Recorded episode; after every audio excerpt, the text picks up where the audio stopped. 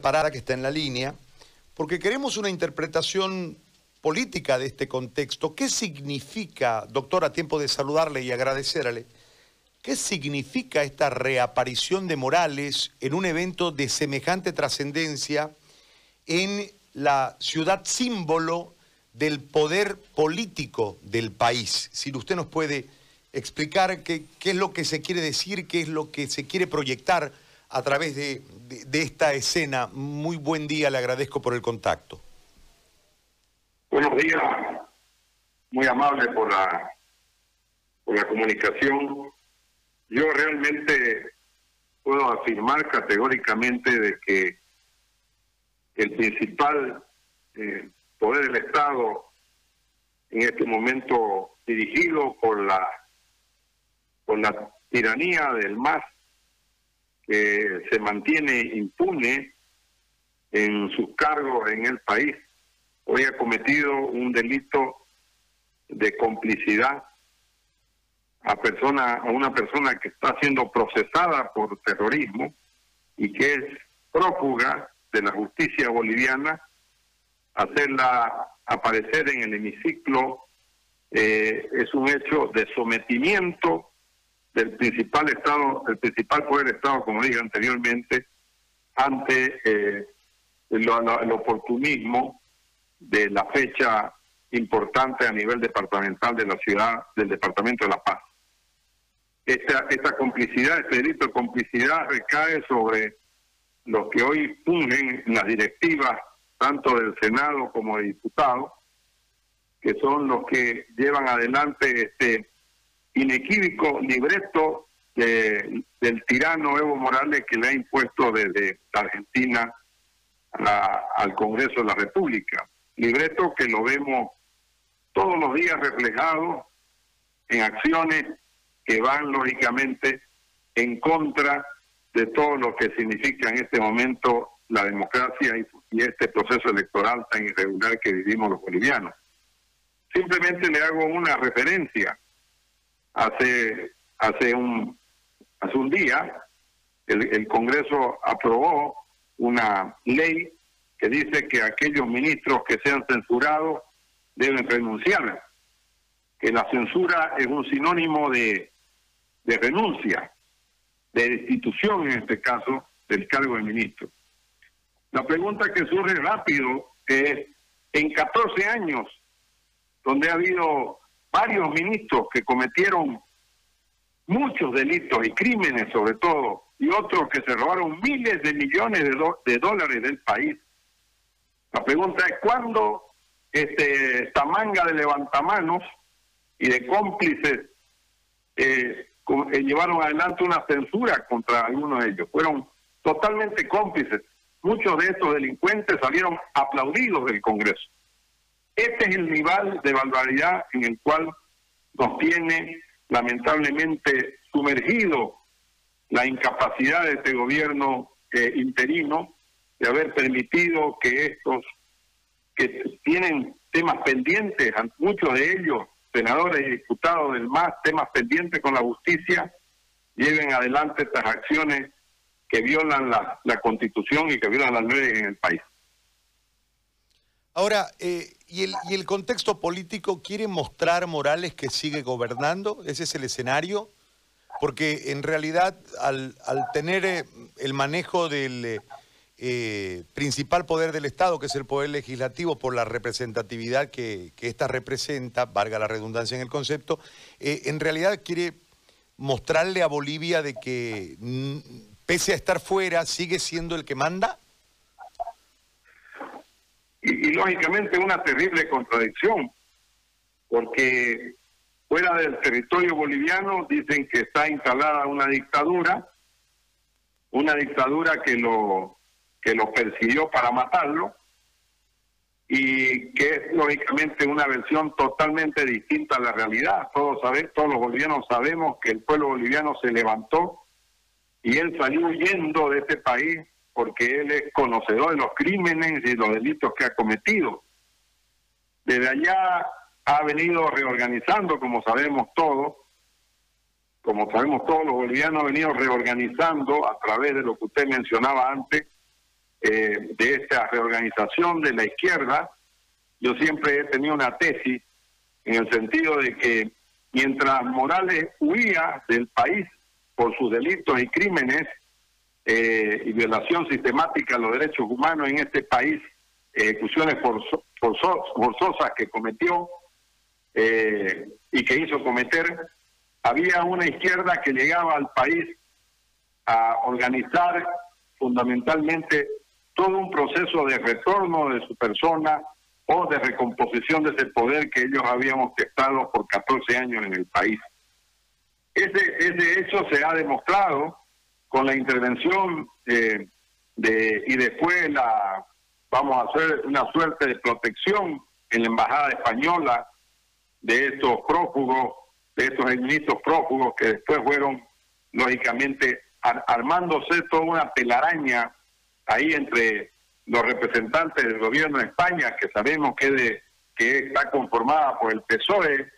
y por Podemos, que son dos partidos de izquierda y de extrema izquierda en España, y además de ello por los representantes diplomáticos de la embajada cubana y de la embajada venezolana en Bolivia. Ellos han estado eh, trabajando sistemáticamente con estrategas políticos, con una serie de asesores tendientes a buscar todo lo que sucedió primero con todo lo que sucedió en Sencata, donde ellos tienen un montón de responsabilidades que lamentablemente ni el fiscal general, ni el gobierno interino, ni la justicia peor ha tenido la voluntad de llevar adelante una investigación. Posteriormente vemos cómo México y posteriormente la, Argentina hacen todo este escenario por estos gobiernos que están ahí en este momento en el poder, eh, una serie de acciones para buscar volver a convertir a Bolivia en ese corazón, vamos a llamarlo así, de Sudamérica, de este movimiento político eh, de izquierda, y yo diría más de izquierda populista como es el siglo XXI. Entonces, hoy vemos de que la agresividad que ya están imprimiendo ellos a raíz de la inoperancia y de la falta de acciones judiciales de investigación de sus delitos y todo en Bolivia, ellos ya están avanzando en este camino al punto que hoy han este, violado para mí una serie de leyes y han terminado siendo de convertir la figura de, un delito de complicidad al haber eh, puesto en la pantalla del, del honorable de la honorable Asamblea Nacional a un prófugo de la justicia boliviana. Hay un riesgo de la retoma del poder, se puede evidenciar una posibilidad de una retoma del poder por parte del movimiento del socialismo. Bueno, en realidad yo veo de que eh, uno de los elementos claros de toda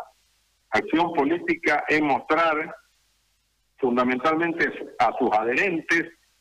y fundamentalmente también a,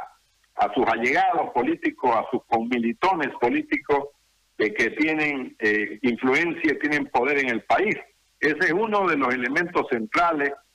de la, de la acción política en cualquier parte del mundo. En este caso nosotros no podemos olvidarnos que eh, si bien después de la revolución cívica que hubo en este país, eh, los poderes del Estado fueron eh, prácticamente abandonados por ellos, como en el caso del, del Congreso, donde renunciaron los, los, presidentes y las principales, eh, los principales y terminaron huyendo del país. ese, ese, ellos después han venido en la retoma de ese poder, del poder legislativo estoy hablando, eh, sabemos que el MA tiene control pleno del Poder Legislativo, más de dos tercios en ambas cámaras, más de dos tercios en el Congreso, cuando se reúnen las dos cámaras. Tienen unanimidad de control en el Poder eh, Judicial en el país. Por eso es que muchos de sus delincuentes están saliendo a detenciones domiciliarias eh, en, muchas partes del país. Principales delincuentes que han cometido terribles delitos en el país contra la economía del país, contra delitos de, contra las personas en el país, contra bolivianos,